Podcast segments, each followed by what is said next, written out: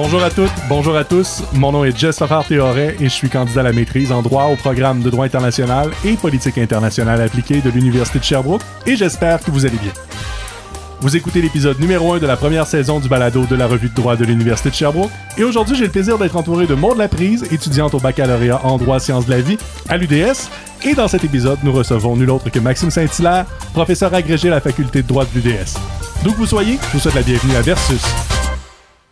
Maud Laprise, bonjour, vous allez bien? Ben oui, ça va bien. Je suis content d'être ici. Ben oui, une première, on brise la glace ensemble. Bien content également de travailler avec vous. Euh, premièrement, je pense que euh, d'entrée de jeu, on pourrait présenter notre invité, Maxime Saint-Hilaire. Euh, c'est qui ce, c'est qui cet homme? Ben, en fait, Maxime Saint-Hilaire, c'est un professeur agrégé à la faculté de droit de l'Université de Sherbrooke. Il a aussi été professeur ou chercheur invité au Louvain Global College of Law, au Norwegian Center for Human Rights, à l'École de droit de Paris Sciences Po et au Centre Marc Bloch à Berlin. Enfin, il a aussi été stagiaire de la Commission de Venise et auxiliaire juridique pour l'honorable Marie Deschamps à la Cour suprême du Canada. Il a fait ses études en droit à l'Université Laval, où il a complété son baccalauréat, sa maîtrise qui s'appelle La pleine reconnaissance des droits ancestraux vers une nouvelle génération de traités entre l'État et les nations autochtones, et son doctorat qui s'intitule La lutte pour la pleine reconnaissance des droits ancestraux, problématiques juridiques et enquêtes philosophiques, pour laquelle il a obtenu le prix Minerve qui récompense la meilleure thèse de doctorat en droit au Québec. C'est quand même pas rien. En tant que professeur, elle enseigne aujourd'hui les cours de droit constitutionnel 1 et 2, de droit des Autochtones et de fondement du droit. Comme chercheur, ses intérêts comprennent l'épistémologie, la philosophie juridique, politique et morale, la théorie du droit, le droit comparé et le droit constitutionnel. Maxime Saint-Hilaire est un auteur prolifique. Il a notamment publié deux ouvrages, Les positivismes juridiques au 20e siècle, Normativisme, sociologisme, réalisme, et Attacks on the Rule of Law from Within. Il compte également plus d'une trentaine d'articles et de chapitres en plus d'une cinquantaine de communications à son actif. Merci Maude, ça promet? Oui, ça va être super intéressant. Restez avec nous, vous écoutez l'épisode numéro 1 du balado de la revue droit de l'Université de Sherbrooke versus.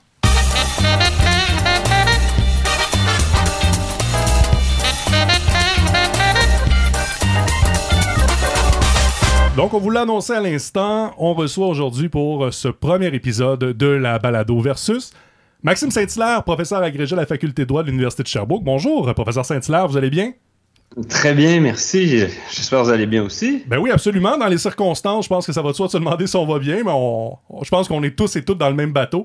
Euh, puis bien honnêtement, on aurait bien aimé vous recevoir puis vous avoir euh, en face de nous parce que pour, un, pour une entrevue de fond, ça, ça se prête toujours mieux d'avoir euh, vraiment, le, bon, premièrement, le non-verbal, la, réaction de la personne, mais on va, comme tout le monde, s'accommoder d'une entrevue à distance. donc, je vous rappelle, merci beaucoup d'être là. premièrement, je pense que avant de discuter de l'ouvrage duquel on va discuter aujourd'hui, on, aimerait apprendre à mieux vous connaître euh, sur, le plan, sur le plan professionnel. Euh, vous êtes visiblement un prof qui est euh, passionné par, par, je dirais, le droit, parce que vous, vos champs de recherche sont tellement dans un champ large. Mais moi, je, pense au petit bonhomme Maxime Saint-Hilaire, qui est d'ailleurs votre profil, votre photo de profil sur Facebook. je, trouve ça, je trouve ça charmant, mignon, et ce ce petit garçon-là, qu'est-ce qui lui a donné l'envie d'étudier, de faire le droit et d'éventuellement devenir chercheur et professeur? Ah ben, c'est pas mal, comme ça je vais pouvoir avoir une, un peu une psychanalyse aujourd'hui sans devoir faire de demande de remboursement euh, à, l'assurance collective.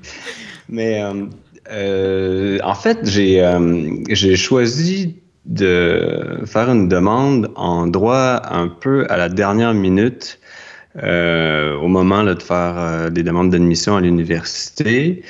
Puis pourtant, avec le recul, c'est vrai que des fois, je me demande si je n'étais pas un peu fait pour ça. Là. Euh, euh, j'ai jamais regretté. En tout cas, là, je suis, je suis vraiment content de la, carrière que j'ai dans, dans ce domaine. Mais, euh, mais alors, le, petit garçon, euh, faudrait un peu y penser. Je, vais commencer peut-être par euh, le, garçon un peu plus grand qui a décidé de faire une demande en droit. Donc, je sais qu'au au cégep, j'étais très, très curieux. J'avais, j'aimais tout, euh, tous mes cours, euh, autant mes cours de photo, euh, d'art que de philosophie des sciences, que de, de littérature. je, écoutez, j'aimais même mes cours de méthodologie des sciences humaines. Là, fait que je, puis il y a une matière que qu'on qu'on n'avait pas euh, vu du tout, là, auquel j'avais pas du tout été euh, initié, c'est euh, c'est le droit. Puis il y a, y, a, quelques facteurs qui sont réunis là, un peu, un peu à la dernière minute là, qui m'ont qui m'ont fait faire une demande en droit. je me souviens que j'ai fait un, j'avais dans mon cours de sciences politiques, j'avais décidé de faire un travail sur l'accession, parce qu'écoutez, on était un peu après le référendum de 95. Moi, la première fois que j'ai voté, c'est au référendum de 95. Mhm. Puis, euh, j'avais fait mon, mon, travail sur euh, le, le, le, droit international, l'accession au statut d'État souverain. Puis, euh, j'étais allé faire un peu de, de, recherche à la bibliothèque de droit de l'Université Laval. Donc, je, je, pas très loin du cégep de Sainte-Foy où j'étais. Puis j'étais tombé sur euh, la bibliothécaire, une des deux bibliothécaires de droit de l'époque, Christine Lachance, euh, qui, euh, en fait, qui m'a répondu avec une telle efficacité. Elle dit Ah oui, les, deux cas. Il y a eu la Suède. Elle, connaissait déjà comme le fond du sujet. Elle connaissait la bibliothèque comme le fond de sa poche. Elle m'avait, sa compétence m'avait vraiment impressionné. Puis j'avais un peu, hmm, j'avais un peu parlé. Euh, j'avais dit ah oui, euh, c'est quoi votre parcours tout. Puis elle, m'a dit j'ai fait mon droit. Puis on dirait que l'expression faire son droit, ça avait un peu résonné. Je me suis dit ah, on peut faire son droit sans forcément euh, vouloir euh, pratiquer dans un cabinet ou quelque chose comme ça. Ça, ça, m'avait, je sais pas, c'est un peu difficile de, de, rendre compte de, de tous les faits que ça avait, ça avait produit chez moi, mais il y avait sa, sa, rigueur. Et comme j'avais, j'aimais beaucoup les mathématiques aussi, ben, j'étais, j'étais curieux euh, intellectuellement, mais j'aimais aussi la, la, rigueur. Puis on dirait que j'ai comme eu l'intuition de, de de, de cette matière-là qui pourrait justement euh, à la fois s'intéresser euh, à, à, à l'humain, parce que j'étais beaucoup plus sciences humaines et, et, et culture que, que, que sciences euh, naturelles sur, sur, le plan de mes intérêts. Mais j'aimais beaucoup la rigueur des, des, des mathématiques puis, puis de la logique. Fait que ça, j'ai peut-être eu un petit peu l'intuition de ça. Il y avait une forme de curiosité. Puis, je vais être honnête avec vous, euh, j'avais des bons résultats. C'était euh, euh un programme contingenté. J'ai euh, dans mon entourage, j'avais vu des gens faire des études très, très poussées, puis ça n'avait pas donné euh, les résultats espérés. On s'était retrouvé avec des, des petits boulots. Puis, euh, ben, j'ai aussi eu, je sais pas comment, mais j'ai aussi eu l'intuition, alors que j'étais passionné d'histoire et de philosophie, puis de, littérature notamment, j'ai eu, eu l'intuition que c'était aussi possible de, de, faire, euh, de faire droit, apprendre des choses, et puis peut-être de revenir à, l'histoire, la philosophie, mes grandes passions, mais en, en passant par le droit, puis en ayant justement un, une spécialisation, une, expertise pour euh, employer un, vicieux anglicisme, mais avoir un, angle d'attaque particulier. Je me suis dit, si je fais de la philo en général comme tout le monde, euh, peut-être que euh, ce sera pas aussi intéressant, puis je vais peut-être pas me placer aussi facilement que si je fais droit, puis après je fais philo du droit. Puis ça a marché. En fait, ça a marché. Puis c'est c'est cette intuition-là s'est révélée euh, juste, c'est-à-dire que quand on lit les grands auteurs, mais qu'on on a un angle d'approche, on sait ce qu'on cherche, on se pose des questions précises, on dirait qu'au lieu de se laisser dériver par euh, un peu la contingence du corpus, on peut un peu plus contrôler nos, nos, lectures, puis on peut mieux comparer les auteurs, puis ça fait des lectures plus, euh, plus utiles, puis ça, ça, ça doit expliquer en partie la la, passion qui est venue, là, mais après, après quand même bien, euh, bien des années, parce qu'il a quand même fallu que je passe à travers le bac. Mais le petit garçon, lui, euh, euh je, sais pas, je pense que c'était peut-être le côté euh, un peu euh, personnalité obsessionnelle. On dirait que ça, ce, côté-là, dans, le droit, ça, ça, ça, a pu se manifester. Puis je, de vouloir, je sais, j'avais des obsessions, enfant, je me rappelle, j'avais vu, je pense que, je sais pas si c'était Rambo ou Commando à l'époque, j'avais développé une obsession pour la survie, puis je m'étais fait une trousse de survie.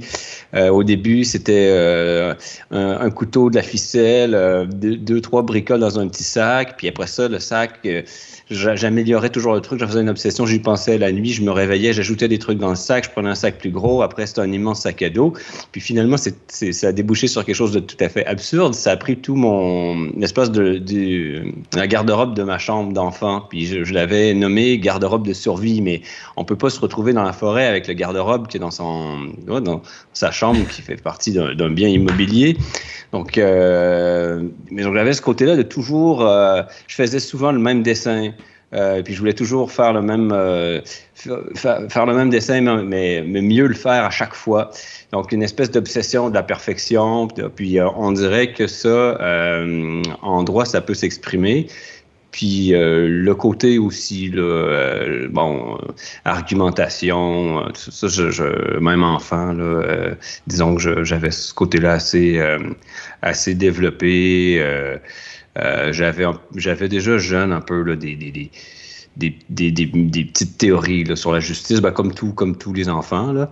Euh, mais euh, sinon, je n'ai pas creusé euh, plus loin. Il euh, faudrait que j'y repense. Mais c'est intéressant parce que justement, ces, ces obsessions-là, en tant qu'enfant, viennent plus tard servir votre rigueur. D'ailleurs, on, en parlait ensemble de manière informelle il y, a, il y a quelques semaines où je vous disais ben moi j'ai pas j'ai pas votre sérieux, j'ai pas votre rigueur, je l'aurai jamais. C'est quelque chose que je respecte énormément chez vous. Limite je, vais vous l'avouer, c'est intimidant un peu euh, pour, pour moi, puis je, suis convaincu que je parle pour énormément de, mes collègues étudiants, mais en même temps, euh, cette, obsession-là est venue un peu renforcer cette rigueur de chercheur-là que vous avez aujourd'hui. oui, je crois, je me rappelle plus euh, quel qui c'était, quel professeur, un prof de de, de, droit des biens. Je pense que je me souviens plus que j'avais. Euh, dont j'avais eu à lire les travaux, puis qui disait, euh, ou c'est, ou euh, non, c'est pas Didier Luel que, ouais, qui, qui, qui, a, publié justement un ouvrage de méthodologie, puis dans, en introduction, je pense d'une des anciennes éditions de son ouvrage, peut-être que je le confonds, je pense que c'est lui, mais peu importe que ce soit lui ou un autre, mais dans, en introduction de son ouvrage, euh, reconnaissait que son euh, justement son son, son, côté un petit peu euh, obsessionnel, euh, puis bon, demandait, je sais plus si c'était assez proche de, lui, de lui avoir pardonné ça, mais que ça avait un peu aidé à la, à la production de, de l'ouvrage. Parce que là, j'imagine qu'en effet, si on publie des livres entiers sur les notes de bas de page, on doit avoir aussi un côté un peu... puis moi, j'ai, d'ailleurs, j'ai quand j'étais étudiant au bac, j'avais publié un, mon propre guide sur la recherche documentaire, les banques de données et les notes de bas de page, puis qui, qui avait été sur le site de la bibliothèque de droit de l'Université Laval euh, euh, pendant quelques années, là, avant que je sois complètement dépassé par la technologie. Euh, mais oui, c'est... oui, je, moi, je le vis pas c'est-à-dire que je le vis pas vraiment comme un, un choix. C'est que je, je, suis comme ça, puis je, je, ça vient avec autre chose, mais j'aime pas trop faire de compromis. Euh, euh, j'ai vraiment une obsession, c'est ça, là, de, la, perfection. Je peux retravailler les mêmes trucs euh, euh, longtemps, souvent. Puis le, puis il y a le côté aussi de, de, la rédaction que j'aime beaucoup là en, en, droit là. donc le, le, le, type de le type de recours au langage qu'on a en droit, c'est-à-dire c'est il y, a, comme un aspect, euh, on sert de la langue pour vraiment exprimer des idées logiques. Donc, ce, type d'écriture me, me, me, plaît beaucoup, je dois dire. Là. Puis, euh, comme j'ai pas d'autres talents là, artistiques et, littéraires et tout ça, ben, qu'est-ce que vous voulez que je vous dise? Je fais du droit constitutionnel. Mais je trouve ça super intéressant ce que vous êtes en train de nous dire parce que vous parlez que vous avez un peu une obsession de la, la, perfection, que vous pouvez retravailler ce que vous faites pendant longtemps, mais quand on regarde votre rythme de publication puis à quel point vous travaillez, c'est assez impressionnant. Ben, écoutez, je ça, je, le, je le prends comme un, comme un compliment, puis je suis content que les gens apprécient ça. Puis moi aussi, c'est vrai qu'il y a des années, euh, euh, mais écoutez, je suis pas seul, hein, je, je, je me compare, là, je, j'ai des collègues qui publient euh, des livres brillantissimes, des fois comme, il y en a qui, y en a qui, je, pense à Jeremy Waldron qui qui, a déjà publié, je pense, trois livres, si c'est pas quatre, la même année bon, euh, il y a toujours des gens là, qui, font, qui, font, qui font plus, mais euh, c'est vraiment, c'est la passion. Là. C'est quand on, quand on, on aime ce qu'on fait, puis on a des projets, puis que ça, que ça marche, ben à un moment donné, on, on a comme on a hâte que, ça sorte. Là, je, je sais pas, hein, euh, j'ai, évidemment, j'ai jamais été enceinte, j'ai jamais accouché, mais j'imagine qu'à la fin, on a peut-être envie là, que ça, que, l'enfant sorte. Puis quand on a plein de projets comme ça, là, on devient un peu jaloux de son temps, puis on a hâte, on, on, on aime mais justement, ça, ça Il y a une satisfaction dans la production, là, je dois dire. Mais justement, euh, ça m'amène un peu, professeur Saint-Hilaire, à, à, ma dernière question de ce bloc-ci. Justement, vous êtes actif sur les médias sociaux, vous écrivez énormément, vous lisez vraisemblablement énormément aussi. En plus, il y a les cours, il y a les conférences une journée typique dans la vie de Maxime Saint-Hilaire, là, ça ressemble à quoi? Là? Ouf, euh, là, c'est un peu moins pire, mais les premières années où je. Je ne sais pas comment j'ai fait ces premières années-là. J'avais ma thèse à terminer. Je publiais, je pense, euh, un peu plus que maintenant en moyenne. Puis les cours, ben, étaient nouveaux. Je les montais puis je courais des marathons, puis euh, euh, je, mais je me levais euh, pendant. À un moment donné, j'ai découvert que je n'y arriverais pas si. En fait, à un moment, je me suis dit, je, je n'y arriverai jamais. Et j'ai découvert que mes heures matinales étaient beaucoup plus productives que les heures de soir. Parce que quand j'étais étudiant, c'était euh, pas du tout réussir en droit. Hein. C'était, euh, c'était, nuit blanche, café euh, à l'époque, café, cigarette toute la nuit. bon, bref, tout ce que je ne recommanderais pas à, à mes étudiants. Puis, donc, j'ai travaillé le soir longtemps. Puis après, ben, je me suis rendu compte que mes, les heures matinales comptaient double si c'était pas triple. Donc, euh, les journées ont, longtemps ressemblé. Là, je me suis levé souvent 5 heures, de, 5 heures, des fois même un petit peu avant 5 heures du matin. Euh, là, beaucoup d'écriture tôt avant que les courriels rentrent, avant qu'on soit, euh, qu'on soit dérangé. Puis euh, c'est ça, toujours, j'essaie toujours de faire euh, soit aller courir euh, ou du ski de fond, faire un peu de voile, faire du sport, pas mal euh, à chaque jour, je vous dirais, pour être capable d'embarquer sur ce que j'appelle un deuxième, ou si c'est pas un troisième shift. Là. Puis, euh, c'est vrai que vrai là, que ça prend énormément de place dans, dans ma vie, là, que je travaille vraiment, vraiment beaucoup. Euh, là, j'essaie de prendre un peu plus de temps pour moi, mais très longtemps. Je vous dirais qu'il y a des, années que j'ai travaillé. Euh, j'ai pas pris beaucoup de, de vacances, puis je, je, pouvais être concentré jusqu'à euh, tard le soir. Là. Mais euh, là, c'est parce que j'avais, j'avais pas.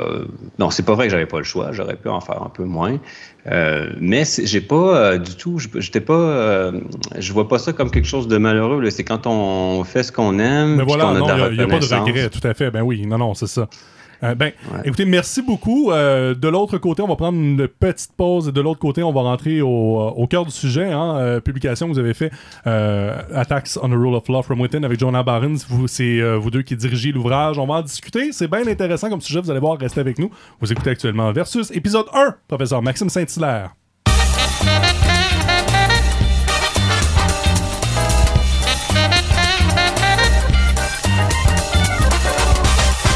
Vous écoutez toujours euh, le balado euh, versus de la revue droit de l'Université de Sherbrooke. Euh, merci d'être là. C'est toujours l'épisode numéro 1 avec professeur Maxime Saint-Hilaire.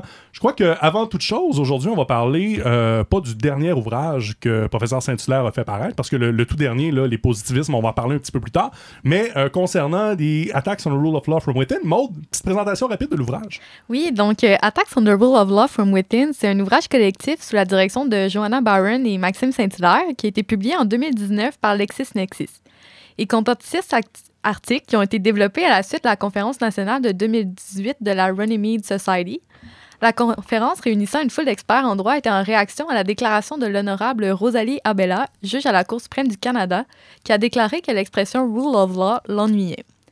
L'ouvrage présente un historique de la notion de rule of law et examine certaines menaces envers celle-ci. Il explique également comment le principe du stare decisis nuit à la doctrine de la rule of law.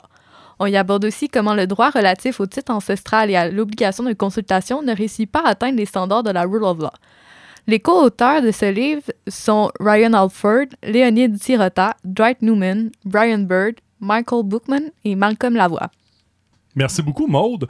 Euh, la première chose que je serais porté à faire avec vous, professeur Saint-Hilaire, euh, ce serait faisons une espèce de conceptualisation de la rule of law parce que même quand on regardait comment on le traduit en français, certains vont utiliser règle de droit, d'autres vont utiliser primauté du droit, même j'ai lu autorité de la loi. Euh, comment on pourrait, pour la personne là, qui, bon, peut-être une petite connaissance générale du rule of law parce qu'on l'utilise parfois dans les médias, on l'a entendu dans les cours, mais comment on pourrait circonscrire justement ce, ce concept-là? En fait, c'est un, débat. Hein. C'est un enjeu de lutte, là, puis tout le monde essaie de mobiliser l'idéal euh, d'état de droit ou presque. C'est une notion qui est un peu euh, polysémique. En gros, ben, il y a une conception qui est plus euh, un peu plus minimaliste, un peu moins un, peu moins controversée. qui, qui, correspond à la valeur de la, de la légalité, en gros. Euh, donc, l'idée que l'État doit agir dans le respect de la légalité, puis aussi de l'idée de certaines qualités formelles que doivent euh, essayer d'avoir les systèmes juridiques.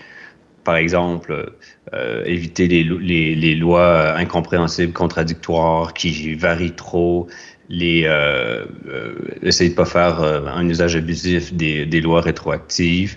On insiste aussi de plus en plus sur certaines vertus euh, procédurales du, du droit. on, on, on, oublie parfois là, que au centre du droit, il y a quand même la, la procédure qui qui, qui distribue la parole à tour de rôle, qui permet à chacun de, de s'adresser euh, au juge de présenter tous ses arguments. Donc, il y a comme une certaine conception aussi de, de la personne humaine dans la, dans la procédure euh, juridique, d'une certaine manière d'essayer de, de, déterminer les, euh, les faits dans le respect des, euh, des personnes intéressées. Puis, il y, a, une autre conception de, de la rule of law qui est beaucoup plus large, puis qui veut inclure les, euh, les, les, droits fondamentaux. Puis là, ben, les droits fondamentaux, après, vous savez là, que ça peut aller, il y a toute une gamme. Là, on peut avoir une conception euh, libérale classique. Après, ça peut s'étendre aux droits de deuxième, troisième euh, génération.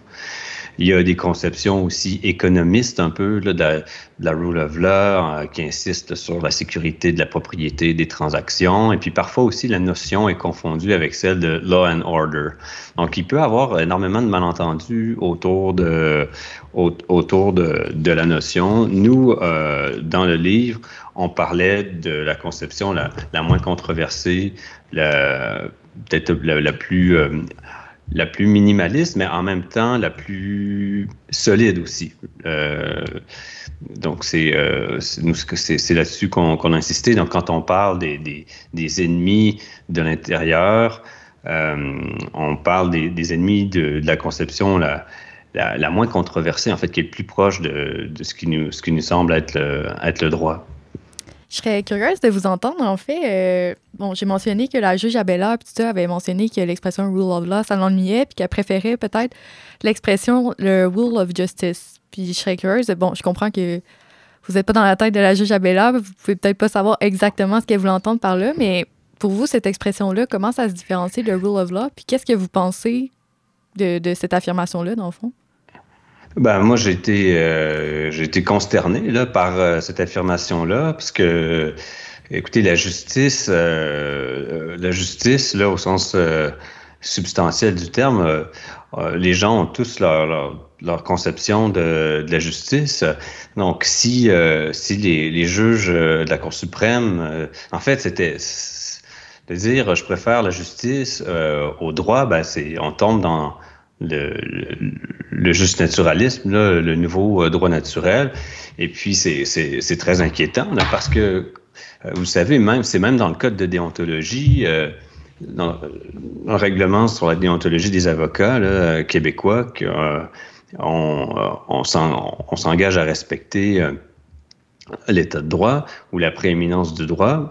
Donc, c'est on, si, on, si on est disposé comme juriste à écarter, à, ne plus faire la différence entre les lois qui ont telles qu'elles existent, telles qu'elles ont été adoptées, puis euh, les lois telles qu'on aimerait euh, qu'elles soient, et puis que en tant que justement euh, juge, dépositaire de, de ces lois-là, quand on nous fait confiance pour les interpréter, on exagère, on exagère leur, leur marge d'indétermination, puis on y substitue la justice. Écoutez, c'est très inquiétant. En même temps, c'est tellement symptomatique de ce qui est en train de se passer, même dans les facultés de droit. Là, on voit là, toutes les, les fiches descriptives, même le recrutement d'étudiants. Euh, axé sur la justice. On voit comme une photo euh, des activités de promotion, euh, une photo de euh, une jeune étudiante, un jeune étudiant. Je cherche la justice, j'ai soif de, justice, euh, faculté de droit. Avez-vous pensé au droit Donc, il y a des.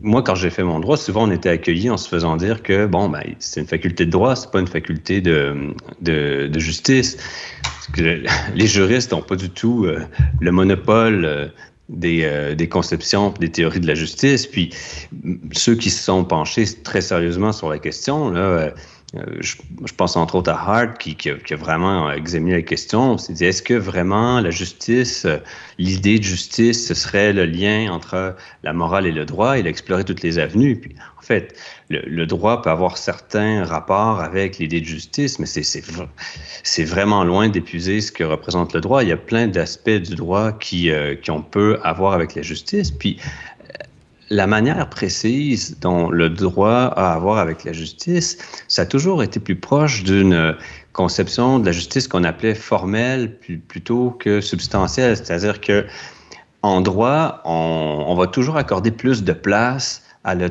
au fait de traiter des cas semblables à peu près de la même manière, donc un peu à, l'égalité de traitement, à, la cohérence, on pense à long terme, on pense aussi au fait que les gens doivent pouvoir prévoir les conséquences de leurs gestes, de leurs actions. Puis l'idée, c'est que euh, y a une règle qui euh, vient servir de médiation entre les personnes qui est à l'avance, puis entre les pouvoirs publics. Donc, cette règle-là, on doit, on doit comme accepter sa présence. On ne doit pas s'y substituer parce que sinon, on, on abolit le, la, tout ce qui fait la, contribution particulière du droit à la structuration sociale.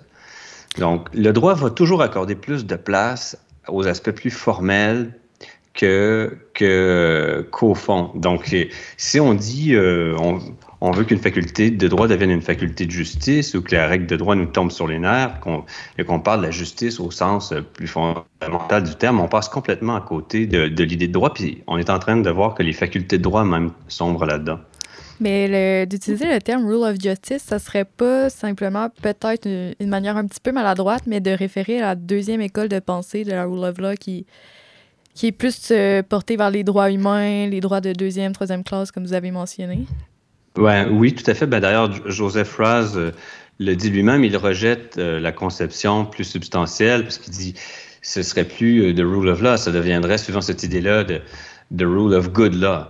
Il dit mm-hmm. ben, ça, ça, ça, fonctionne pas. Là. ça, ça, ça, cesse d'être un, concept propre au droit. On peut pas, on peut pas avoir un concept de théorie du droit qui est le concept du, du bon droit. Là. Ben, tout, à fait. Ben, moi, moi, j'entends bien ce que vous me dites, puis ça m'amène à penser, dans le fond, c'est. Parce que, tu sais, la justice, contrairement au droit, puis là, il y a peut-être des gens, justement, qui, qui nous écoutent, puis qui disent, ben, mais justice, droit, c'est peut-être pas la même chose. Ça sonne, pourtant, tu sais, dans, dans l'image, si on veut, dans la pensée populaire, souvent, il y a une on confond justice et droit parce que les gens ont l'impression que c'est la même chose alors que c'est deux concepts qui cohabitent mais qui sont diamétralement opposés. Euh, mais il y a quelque chose donc dans la justice, peut-être pour le faire comprendre aux auditeurs qui connaissent un peu moins ça, il y a quelque chose de très subjectif dans la justice. D'ailleurs, puis on va y aller tout à l'heure un peu là-dessus sur les social justice warriors et tout, mais l'aspect subjectif de la justice, on peut comprendre que ça aussi c'est problématique dans, dans, une société euh, qui est supposée d'être une société de droit. Ben, oui, mais c'est parce qu'il y a une partie politique. Le, le droit, euh, le droit a un rôle limité dans, dans, dans la société. Puis ça, on, oublie aussi des fois hein, les, les limites du droit. Donc, le droit a un rôle modeste à jouer, puis le droit ben, cohabite avec la politique. Donc, il y a une partie du droit qui est fondée sur une tradition plus ancienne, des concepts plus anciens, une jurisprudence relativement établie. Puis, il y a une autre partie du droit qui consiste à quand même euh, appliquer des normes qui ont un contenu plus politique, qui ont été adoptées par, euh, par les élus. Et là, si les juristes se substituent au volet euh, politique du droit et ne, font plus la distinction entre les deux, et finalement la politique subjective ou particulière de, de, de, tel ou tel juge remplace la volonté des élus, ben là, ça, ça c'est un problème. Puis quand je dis ça, là, je suis pas en train de, de, de rejeter l'idée de contrôle de constitutionnalité des lois. Je dis qu'il y a une manière de faire ça. Il faut que le travail demeure de nature juridique. Fait que toute cette manière de penser, ça se reflète dans mes travaux sur le recours au droit comparé, mm-hmm. l'interprétation. C'est tout est euh, tout est, lié euh, dans mes travaux. Il, y a, vraiment un fil conducteur. C'est l'idée que même si, bien sûr, il y a une marge d'indétermination dans les normes juridiques, tout n'est pas euh, prédéterminé, euh, ça ne veut pas dire que parce qu'il y a une partie de, normative dans le travail du juriste que ça, cesse d'être du droit, puis ça doit cesser d'être du droit pour autant. Donc, il y a, il y a une manière pour euh, l'interprète de, euh, en effet, reconnaître que des fois il y a des lacunes, une marge d'indétermination, mais de faire son travail de manière euh, juridique. Il y a des méthodes pour ça plutôt que de sombrer dans le droit naturel ou l'instrumentalisation du droit. Donc, les attaques de l'intérieur, ça vient, ça peut venir de la, de, la magistrature, ça peut venir des barreaux, ça peut venir des facultés de droit, mais c'est notamment toutes les conceptions instrumentales du droit, donc qui consistent à voir euh, le droit, euh, même, même, même la loi adoptée par les élus, comme une coquille vide avec laquelle les juristes euh, peuvent faire ce qu'ils veulent, en fait. Donc là, ça devient, le droit devient un enjeu de lutte, puis chacun, en fonction de la cause qu'il épouse, et justifier de, forcer le plus possible le matériau. Ça, c'est une attaque de l'intérieur. Ben, justement, ben, justement, vous m'amenez euh, vous m'amenez vers un peu la, prochaine thématique. Euh, puis vous, vous, avez déjà commencé à les nommer, mais si on veut euh, clairement expliquer, justement, identifier quelles sont les attaques envers la règle de droit. Vous avez parlé des postures, par exemple, la magistrature, euh, les facultés de droit. Si, par exemple, on aurait à les mettre en deux ou trois concepts assez clairs pour faire comprendre quelles sont les attaques concrètes de l'intérieur envers la règle de droit, comment vous les formuleriez? Ben, c'est euh, d'abord, ben, c'est comme je comme je le, formule, hein, j'ai essayé de le formuler dans le livre, c'est, c'est surtout le fil conducteur, c'est l'instrumentalisation du droit, c'est-à-dire de voir le droit comme euh, un pur instrument euh, au, service d'une pure euh, volonté politique. Donc, euh, c'est ça, d'une part, c'est la conception instrumentalisante du droit, et c'est aussi le qu'on a cessé de voir le, droit comme une forme de savoir, même si ce savoir-là est normatif. Ça, c'est un peu compliqué comme sujet, mais c'est comme si euh, la, la, modernité scientifique a laissé entendre que le savoir ne pouvait être que théorique, porté sur des faits, puis expliquer des phénomènes. Et ça, ça explique que chaque personne qui pense, pour puis ça, c'est vraiment l'idéologie officielle, c'est ce qu'on enseigne quand on donne des cours d'épistémologie du droit dans les facultés de droit. On enseigne le fameux rapport Arthurs qui continue d'influencer les règles de subventionnement de la recherche. On pense que euh, tout savoir euh, universitaire, profond, savoir savant, j'ai envie de dire, sur le droit, doit voir le droit non pas comme les juristes le voient, mais comme un phénomène à expliquer par d'autres disciplines. Puis là, il ne faut pas là, penser que je, que, que, je suis en train de dire que les autres disciplines ont rien à, à, dire sur le droit.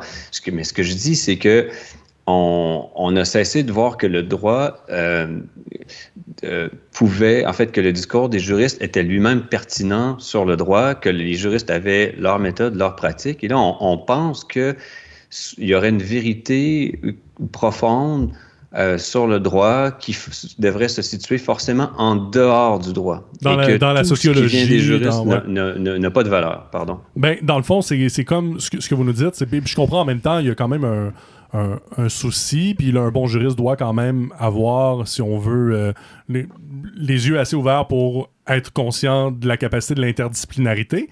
Cependant, ce que vous nous dites, c'est que le droit peut être une fin en lui-même, sans nécessairement essayer d'expliquer le droit, que ce soit par la sociologie, que ce soit par les nouvelles sciences sociales. Le droit est capable d'exister par lui-même, c'est ce que vous nous dites. Oui, c'est ça. Puis ça, c'est une idée qu'on a perdue parce qu'on a trop voulu euh, voir euh, le droit comme un simple euh, objet, puis on n'a pas cru que qu'un discours normatif, donc qui s'intéresse au devoir-être, aux normes, pouvait être une forme de savoir. Puis ça, c'est la fameuse idée sur laquelle j'insiste, qui remonte euh, au moins à Cook de, raison artificielle. Donc, ce que Cook euh, répondait à Jacques Ier, puis dans le débat contre, ben, en fait, le débat qu'il n'a pas eu de son vivant, mais le débat indirect qu'il a eu avec Hobbes, en fait, ce que, ce que Cook euh, dit, c'est que euh, oui, le droit, c'est normatif, mais en droit, on, c'est pas comme, par exemple, la philosophie ou le raisonnement naturel de, tout un chacun. En droit, on est, on est une collectivité de juges, de juristes, et puis on peut pas tout révolutionner du, jour au lendemain parce que ça se repose sur l'expérience commune, on avance tranquillement, on est, on est prudent.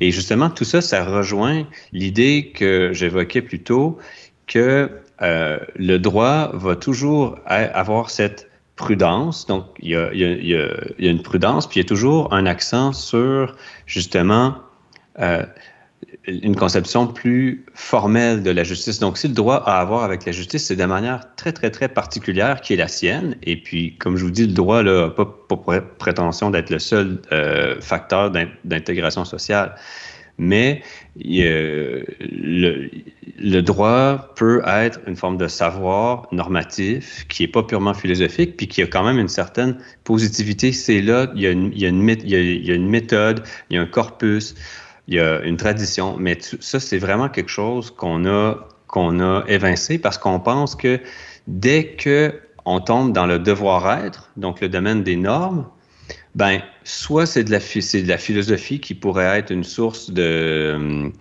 euh, une source d'élucidation des débats, ou soit on tombe un peu dans le postmodernisme puis on dit ben c'est on tombe dans le relativisme. Fait l'idée que le droit puisse être un savoir sans essayer de, de le voir comme un objet d'étude euh, des sciences sociales, c'est en ce moment ça n'a pas ça a pas sa place alors que ça correspond quand même à la, à la très longue histoire de, de notre de notre discipline. Fait ça, c'est une autre menace euh, qui vient de l'intérieur, c'est la, hum, le, le, rejet de l'idée du droit comme savoir, puis la relativisation du droit, puis l'idée que soit le droit doit être expliqué comme un phénomène social, soit sur toutes les questions normatives, on est dans le relativisme ou la, philosophie pure. Parce qu'évidemment, ça nous amène à, se poser la question euh, que, tout ça passe d'abord par euh, la formation, donc la formation des juristes, les universités. Euh, d'ailleurs, l'Université Laval, là, qui s'en cache pas, là, où on veut former des agents de changement social. et toute cette formation-là, des, des, nouveaux étudiants qui commencent au baccalauréat en droit, où on leur dit, tu pourras prendre des cours de droit critique, tu pourras critiquer le droit que sans vouloir être méchant, que tu ne connais pas, même parce que tu arrives, tu pourrais déjà commencer à le critiquer puis apprendre. Oui. oui, vous, sentez que j'essaie d'être prudent, mais c'est un peu ça qu'on fait. Donc, tu ne le connais pas, la, chose, l'objet du droit, mais tu vas quand même déjà, dès la première, la deuxième année, être appelé à le critiquer. Euh, donc, comment on forme, selon vous, dans votre perception, un bon juriste? Mais moi, je, écoutez, j'ai perdu la guerre. C'est sûr que c'est la, tendance est impossible à renverser.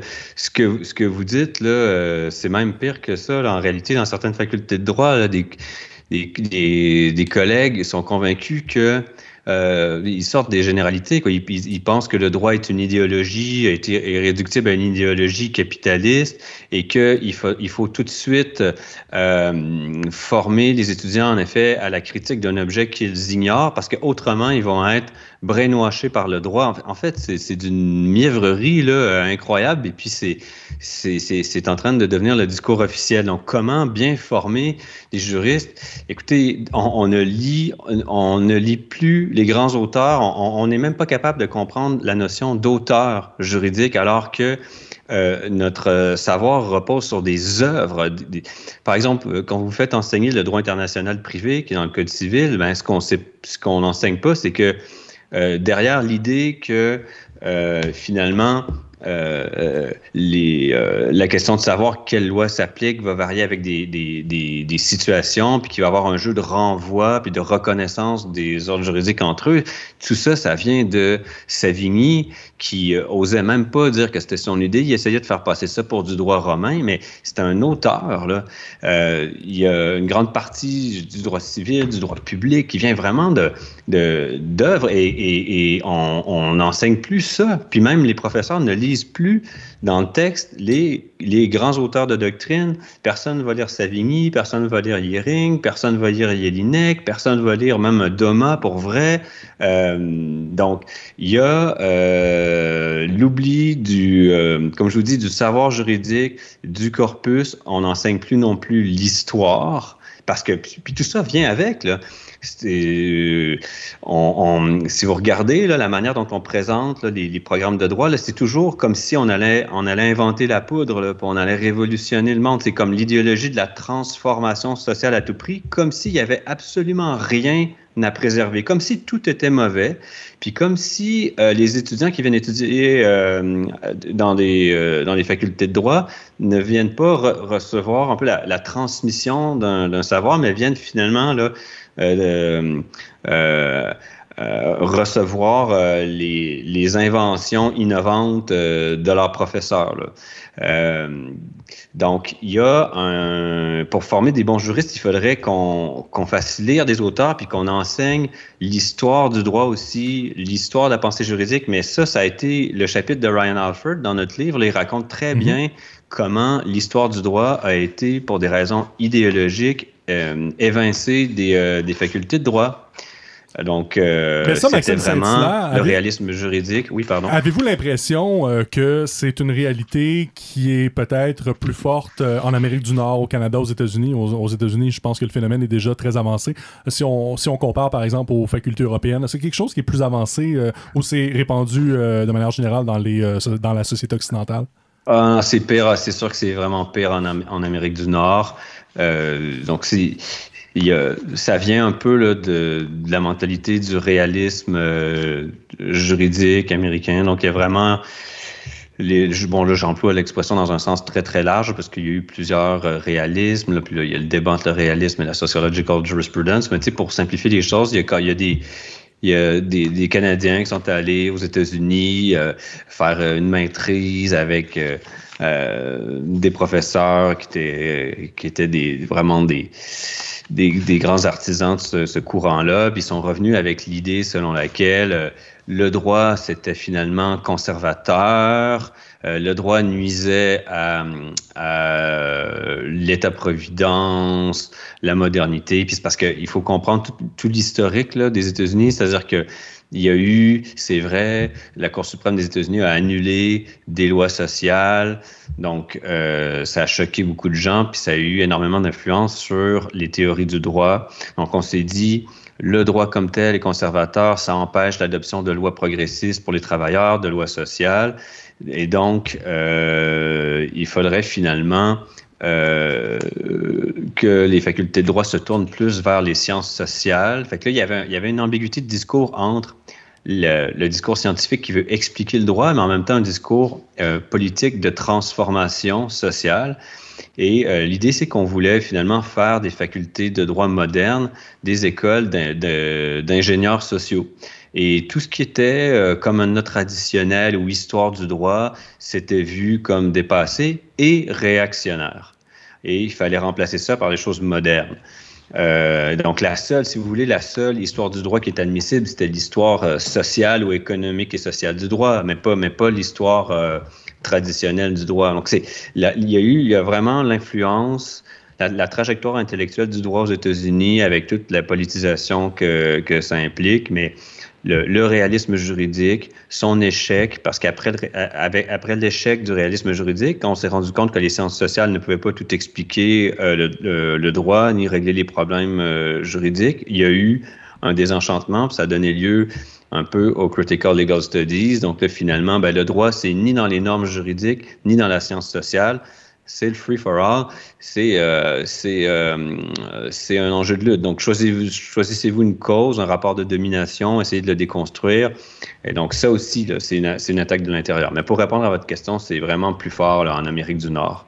Mais d'autres vous répondront que, justement, peut-être que durant le parcours académique, donc au bac, là, euh, les, les, gens, oui, de plus en plus, on va former des, je guillemets, des agents de changement social, mais au fond, d'autres vous répondront que peut-être les universités ont plus tendance à former des praticiens qui répondront au marché du travail. Donc, une espèce de, mur qui est frappé quand la personne est assermentée, devient avocat, va travailler pour un grand cabinet euh, ou pour l'État. Donc, très rapidement, cette personne-là n'a pas la possibilité de devenir un agent de changement social, un peu comme on l'avait formé. Il n'y a pas un peu cette réalité-là où mm, on forme peut-être plus des travailleurs que des penseurs.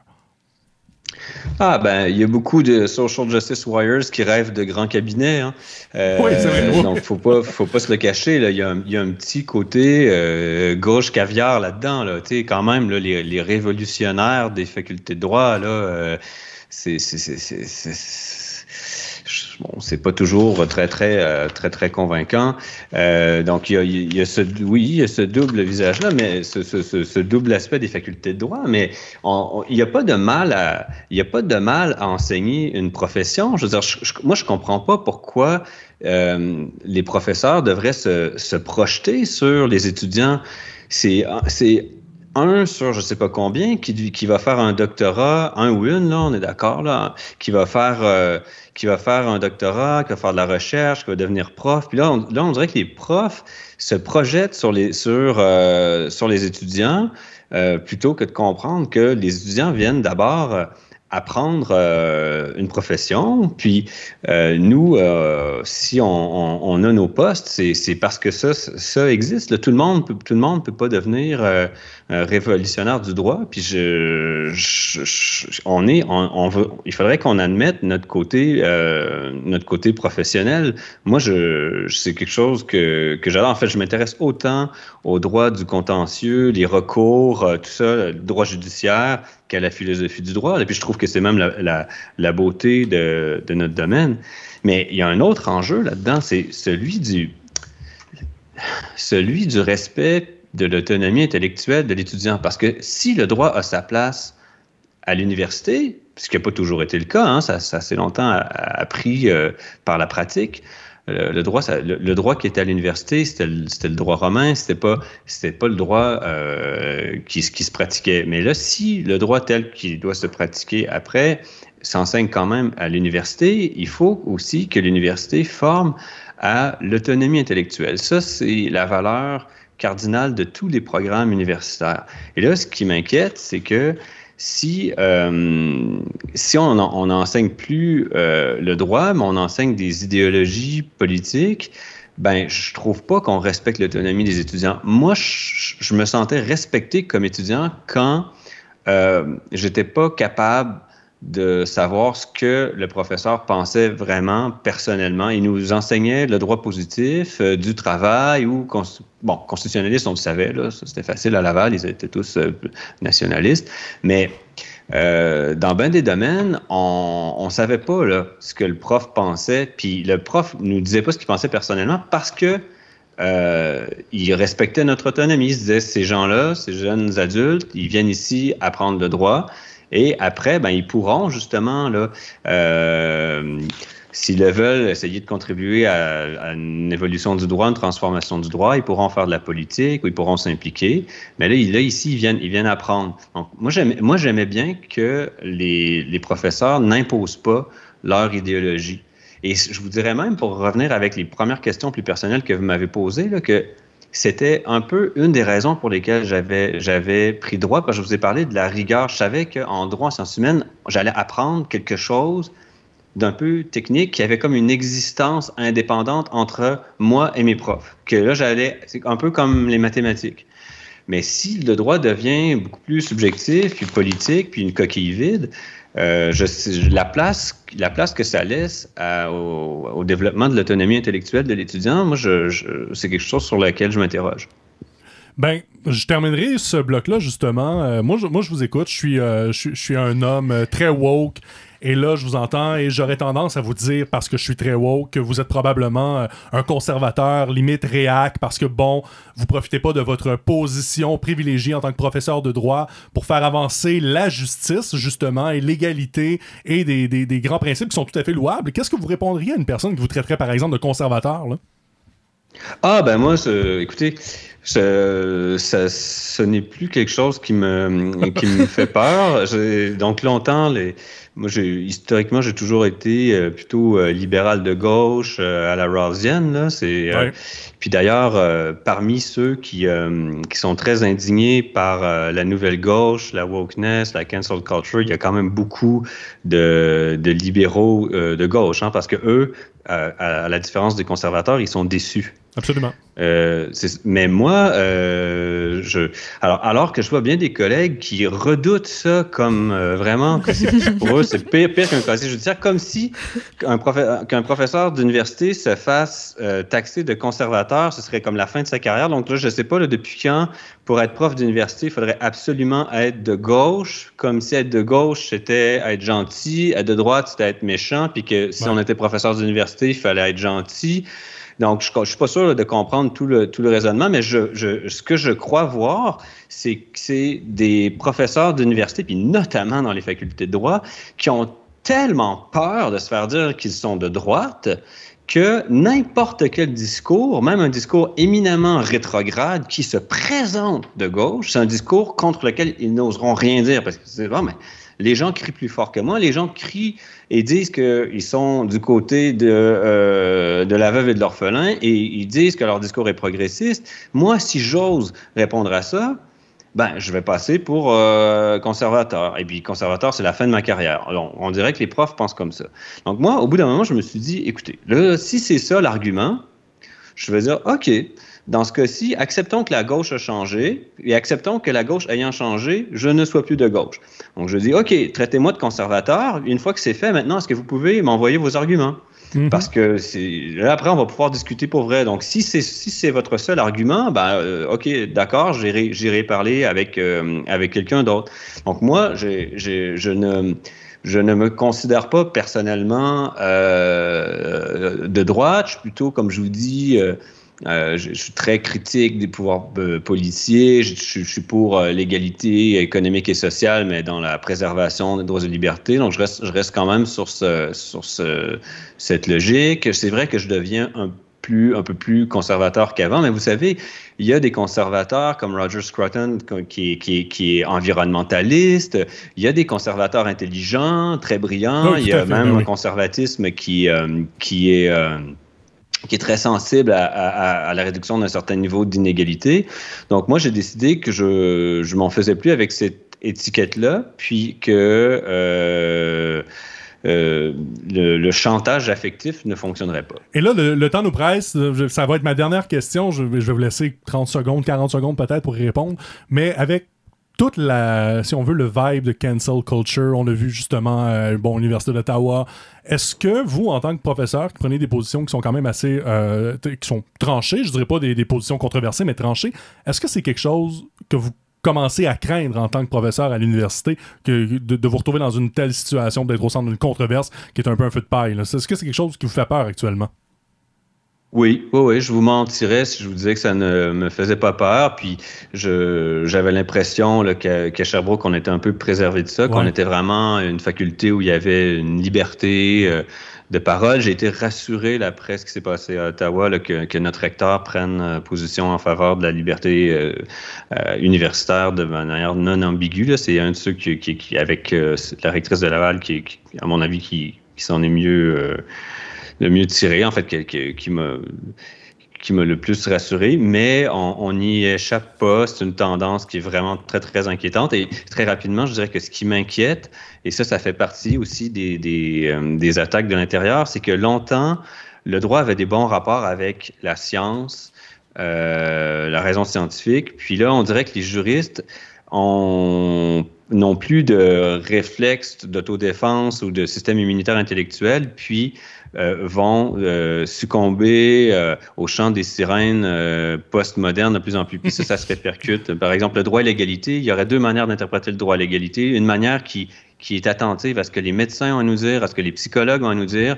Puis il y a une autre manière d'interpréter les droits à l'égalité qui n'est attentive qu'aux euh, études euh, postmodernes qui se fondent sur rien de solide. Et on dirait que les juristes ont fait ce choix-là, et ça, ça m'inquiète. Mais les, sentiments et les feelings, c'est pas n'importe quoi quand même. Je blague, évidemment. Je ne repartirai pas.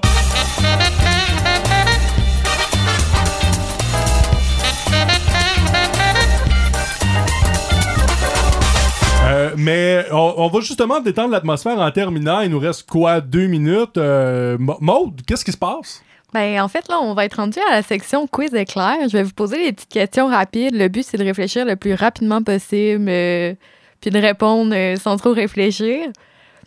Puis c'est juste une manière d'un petit peu mieux vous connaître, puis de faire le. Ben, de faire une belle conclusion, je pense. C'est la, ouais, la psychanalyse partie 2, si Exact. On veut. OK, d'accord. Essayons de compenser avec ce qui Donc, euh, les premières questions sont un petit peu de circonstances. Donc, euh, télétravail ou présentiel? Ce que je préfère, c'est le présentiel, c'est sûr. Puis, si vous avez à être en ligne, c'est Teams ou Zoom? Euh, Teams parce que je le connais, puis j'ai pas envie d'apprendre un autre logiciel. vous préférez la recherche ou l'enseignement? les deux, les, les deux, je, je, peux pas choisir. Je, j'ai besoin de l'enseignement pour bien faire ma recherche. Je, ne, je, ne, voudrais pas être que chercheur ni, ni qu'enseignant. Donc, je, je, refuse de me laisser en bas. de me laisser mettre en bas. Un, poste au CNRS à faire que de la recherche, ce serait pas aussi bon. Puis un prof comme au cégep à ne faire qu'enseigner, je serais malheureux aussi. C'est vraiment, pour moi, je, tiens à la réunion des deux. Pour moi, c'est ça l'université. Ouais, c'est vraiment intéressant. Puis euh, pour vos recherches, puis tout ça, vous êtes plus euh, équipe papier-crayon ou ordinateur? OK, je, je, tape, là, bien sûr que j'écris pas, pas mes articles euh, au stylo, mais disons que euh, sinon je lis de l'imprimé, je suis pas, je, suis pas très euh, ordinateur. Puis votre cours préféré à enseigner, ça serait lequel? Ah! C'est pas facile, mes questions, là. ouais, ouais. Ah! Probablement fondement du droit. Moi, j'aimerais ça savoir, c'est quoi la question des étudiants que vous êtes vraiment tanné d'entendre? Est-ce que ça va être à l'examen? On s'en doute un petit peu. Oui, c'est ça. Je m'attendais à cette réponse-là. Une petite dernière mode en terminant. Ben, je vais vous demander, ça a été quoi votre cours préféré au bac, vous, Maxime Saint-Hilaire? Ça a été droit constitutionnel. Merci beaucoup.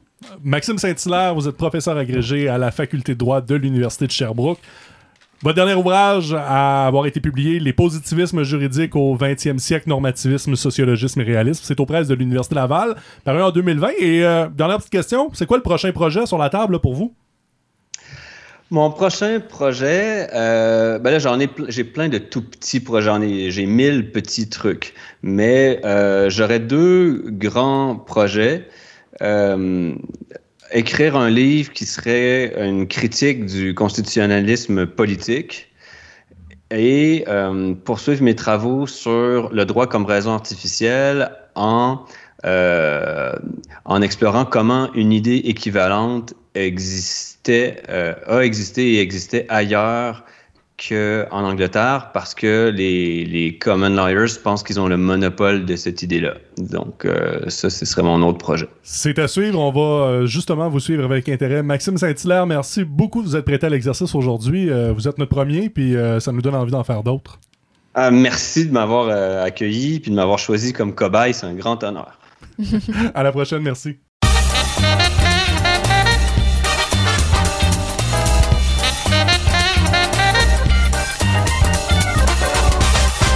Alors, vous venez d'écouter Versus, cet épisode numéro 1 du balado de la revue de droit de l'Université de Sherbrooke.